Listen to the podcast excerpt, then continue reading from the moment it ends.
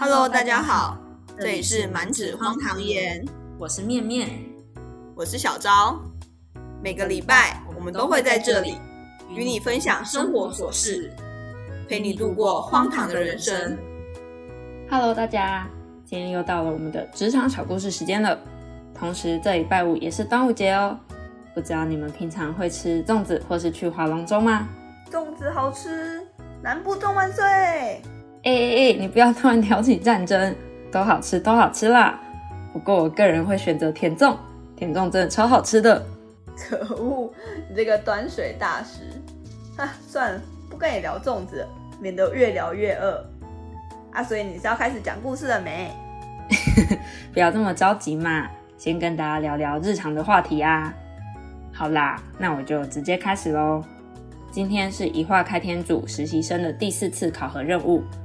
这次的任务内容比较特别，因为王月会留守在公司，跟平台方去对接宣传影片上架的细节，而张安跟北明则负责去两个杂志的拍摄现场，协助汉哥完成拍摄，同时也要录制好要上架的第一支影片，算是两地分工，同时进行的任务。听起来很需要随时沟通哎，不然分隔两地，感觉就会让人很焦虑。没错，如何顺利的沟通跟互相理解，会是他们今天的一大课题。在汉哥到达拍摄现场后，张安跟北明就开始忙碌了起来。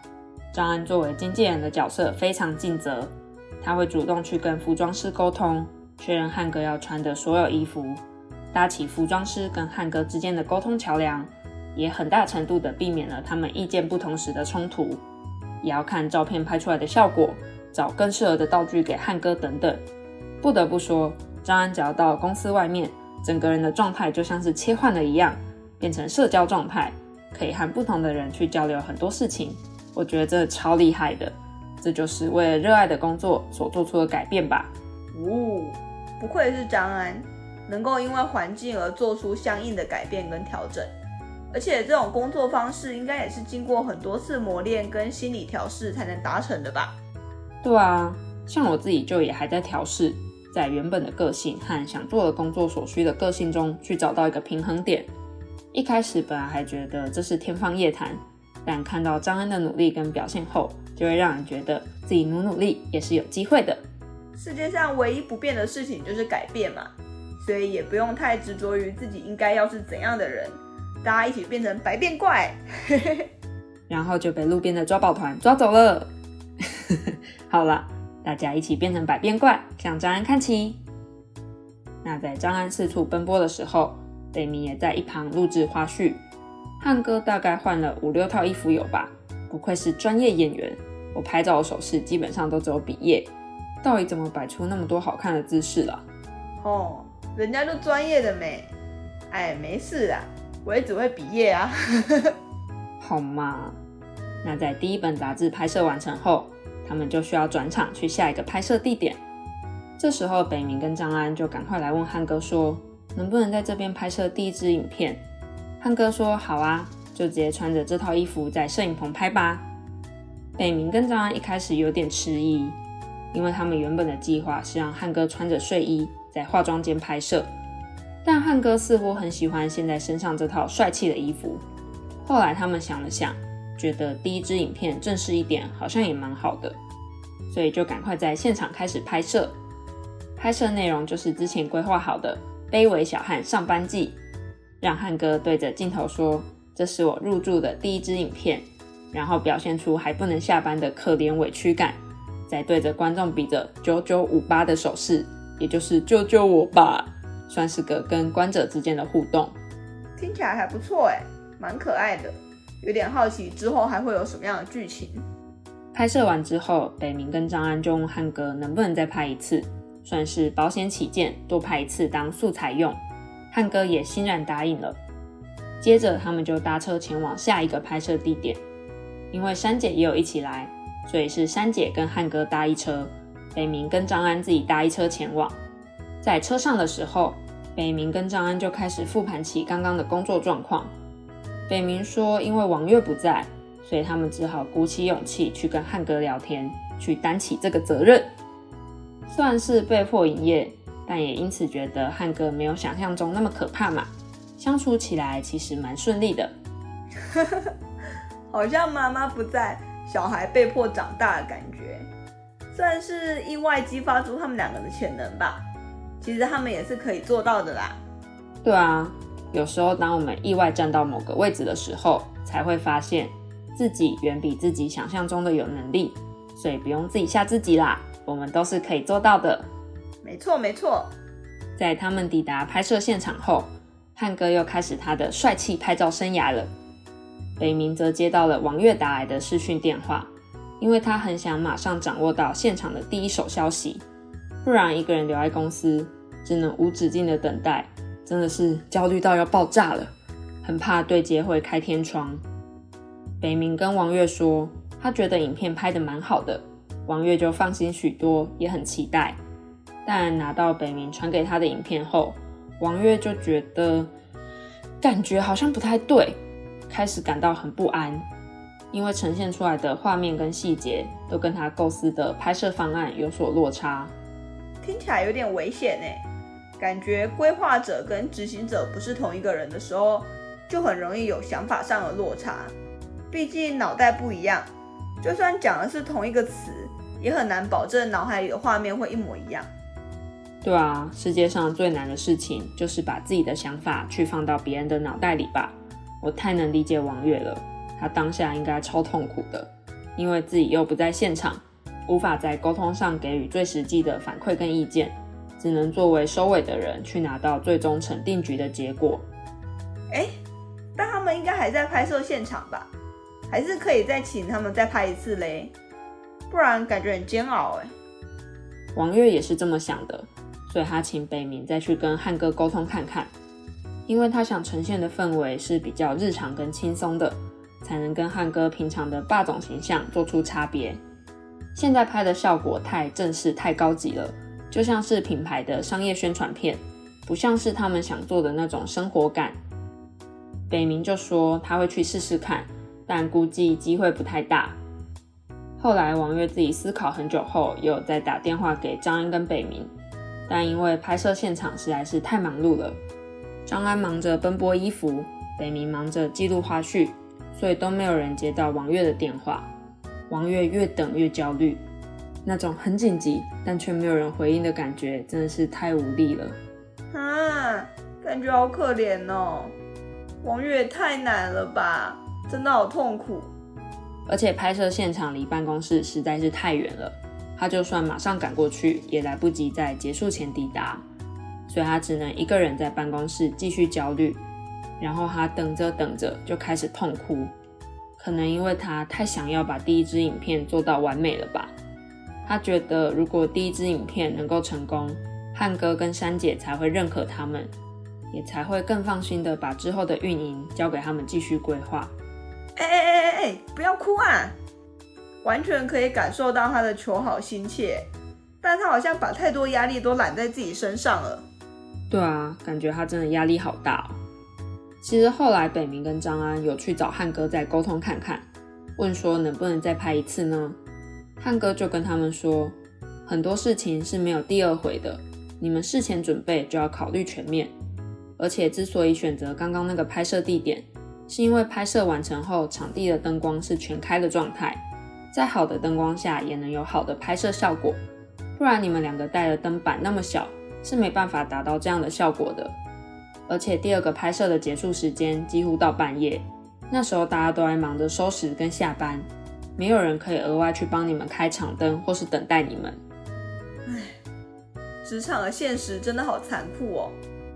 但北明跟张安都已经在片场尽了最大的努力了啦。可能我们就是要学着去接受现场执行跟理想预期有时候会有差距的这件事，然后就是把经验笔记起来，让下次的执行可以更加完善，更接近理想状态。是啦，但我当初看到这边真的觉得好心疼哦，因为站在王月的视角来看，他会觉得这些事情明明就是可以完成的，为什么最后就是不能呢？如果自己在现场，也许就有机会说服汉哥。或是让事情有转圜的余地，这种有能力的无能为力，大概是最痛苦的吧。所以他想着想着就开始怀疑自己，怀疑自己现在在做的事情到底有什么意义，开始不确定自己能不能完成原本的目标。可能他对自己的期望太高了吧，感觉他是会自己给自己加压的那种人。其实也没有不好啦，但就像是橡皮筋一样啊，当你拉到极致太久，它可能就这样定型，然后就坏掉了。嗯。这次的经历对他来说，应该也会是印象深刻的一次成长吧。我们从旁看都觉得这么痛苦了，他是身处其中的当事者，应该更加煎熬。是说小昭，你有曾经否定过自己的经验吗？嗯，应该算有吧。但因为我的工作经验还不算丰富，不然我就举我念书的时候例子好了。其实我跟面面高中的时候念的是前几志愿。大家都知道嘛，就是前几志愿里面就是一堆怪物啊，怪物就是不念书，或者说看起来没在念书，但却躺着考也可以考第一名的那种人。但我其实算是普通人，因为我国中是拼死拼活念书才可以考进那所高中的，所以我一到高中之后真的是很挫折哎，举目所见都是一堆不读书，但却都考得比你好那种人。而且他们还有心思去打球啊，玩社团，根本就鬼才吧。所以你那时候读书读得很无力吗？对啊，我还记得我那时候曾经念到崩溃，跑去找面面哭。话说面面也是鬼才的一种呢。我之前数学超烂的，但不知道为什么，我问面面的每一题，他都刚好会。天哪，又再一次重击我的小心灵。哈，我居然曾经有过这种高光时刻吗？好啦，没有啦，我浮夸了。但我意思就是，这个世界上真的是不乏那种鬼才般的存在，所以这时候只能按部就班，让今天的自己比昨天的自己更进步，就不要再去跟别人比较了，只要让自己一天比一天更好就行了。没错，你是最棒的，要相信自己啦。而且讲到这个，就让我想到我前阵子看的动漫《花牌情缘》。里面有一个叫做太一的男生也是这样，他其实很喜欢玩花牌，可是他觉得自己花再多的时间赌上所有的青春年华，可能都不及那些天赋型怪物的十分之一。那与其那么痛苦，不如现在放弃比较轻松。结果他的老师就跟他说：“但是你赌过了吗？也许有时候我们会想，赌上所有的年华，真的就能换来想要的结果吗？”但是没有赌赌看，又怎么会看得到结果呢？好有道理哦！凡事都要先尝试，才能知道结果如何。反正赌赌看就知道了嘛，说不定你的努力可以赢过那些天赋鬼才啊！嗯，没错。那说回来，我们的职场故事，隔天张安跟王月一样，早早的到了公司。王月的心情还是有一点低落，但北明上班的时候带来了一盒蛋糕。把王月跟张安喊到茶水间，准备一起分享这个蛋糕。蛋糕上还有一句北冥想送给王月的话：“别把自己搞丢。”太感人了吧！北冥什么神仙同事？嘿嘿，人间小太阳的称号可不是白叫的呢。他把蛋糕拿出来之后，还一脸灿烂的对着王月说：“之后说服汉哥的事情还是要靠你哦，王月加油！” 原来是贿赂的概念吗？北明说，他觉得王月能够坚持自己的想法，坚持自己认为对的事情，是很难得的。很少有人真的能够做到这一点。每个人都有自己与众不同的一面，他不希望王月变成一个普通人。我真的是要被北明暖哭哎，太感人了吧！真的没有什么问题是一个蛋糕解决不了的。如果有的话，那就吃两个，不然就吃一百个。我觉得北冥真的是小太阳兼缓冲，哎，可以很好的去调节同事的心情，让整个团队可以继续运作下去。真的有这样的同事跟朋友，感觉好安心哦。所以在北冥跟张安的鼓励和陪伴下，王月也满血复活了。其实我觉得他能够调试这么快，真的超棒的。那在王月心情好一点之后，他们三个就继续讨论影片的拍摄计划。他们说：“不然今天来一点不一样的，他们来做一点即兴试试看。如果很不 OK，就再重拍。”之后，他们就假装汉哥来上班，然后开始言语攻击汉哥。他们自己私底下的时候都很敢讲，哎，像是天都快黑了，你怎么才来？结果拍着拍着，汉哥突然就来了，他们三个秒怂，完全不敢乱说话，真的超好笑的。像是在老板背后说坏话，突然被抓包的样子。但他们明明就在讨论影片企划啊，是没错啦。明明有理，结果自己心虚爆炸。是说汉哥来了之后，就让他们自己进行上次的工作总结，自己给自己打分数。哇，自己打分数哎，不知道大家会保守打分，还是给自己高一点哎？我觉得其实可以勇敢的帮自己打分数，不用担心打太高，好像会被觉得太骄傲什么的。因为老板可能也会被你影响啊。如果你自己都对自己没信心。老板好像也没有义务要给你高分去鼓励你，相反的，当你有自信的打出分数，老板也会因此对你有信心，给你不错的分数。是没错啦，不知道大家都给自己打几分啊？第一个打分的是北明，他觉得这次的考核没有那么紧张了，跟汉哥的相处上也比较没有距离感，感觉有渐渐的掌握到职场的分寸，工作起来舒服很多。所以想给自己打六分及格分，哦，算是一个稳稳的分数，但感觉偏低耶。第二个是张安，他想给自己打七分，因为觉得在杂志的拍摄现场，他有透过经纪人的角度去处理事情，完成了一些价值转化，而且在与人的相处和对接上都还蛮舒服的。张安也说，其实他之前对自己比较失望。但这几天又比较找回状态，所以想给自己七分，这样很棒哎！有时候也是要这样适时的自我肯定，这样才有力量可以继续成长，继续面对难关。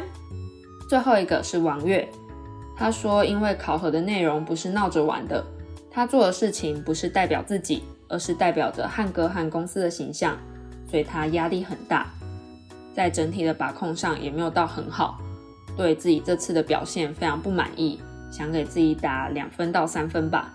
嗯，他真的扛太多压力了啦，好辛苦哦。嗯哼，真的很心疼王月耶。在听完他们的打分后，汉哥就照着刚刚的顺序给他们分数。他给北明六分，就像他自己说的，在这个过程中自己有收获、有成长最重要。而张安呢是七分，他觉得这次张安表现的很好。没有像之前那么自卑了。同时，他也鼓励张安，职场对于每一个人来讲都是公平的，都是拿实力说话，是要靠你自己当下的努力来创造的。只要你有梦想，那你就从这一刻开始有自信的去做好这一份工作。最后是王月，汉哥给了他四分，因为觉得他被情绪压垮了，没有去把控好这次的整体项目。嗯。我觉得这样听下来，情绪真的影响太大了。虽然也不是说工作上就完全不能有情绪，但可能还是要设法去调试，不要让情绪影响你的专业的工作能力。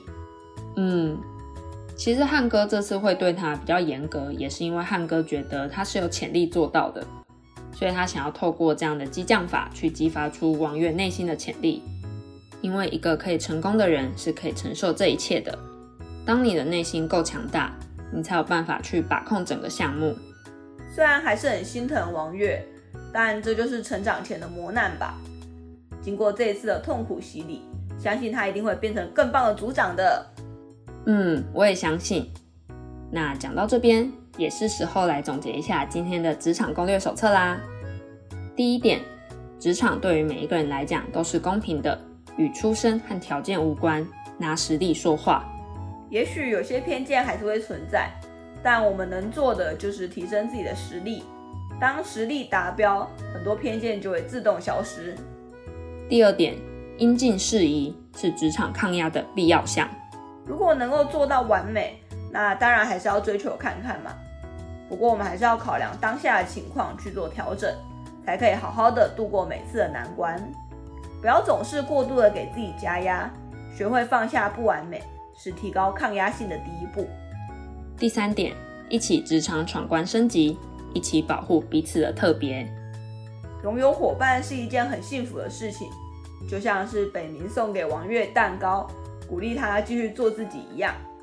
希望我们的职场之路都能拥有愿意理解自己的人，也希望我们可以好好保护伙伴们的棱角，不要被这个社会的无奈所磨平。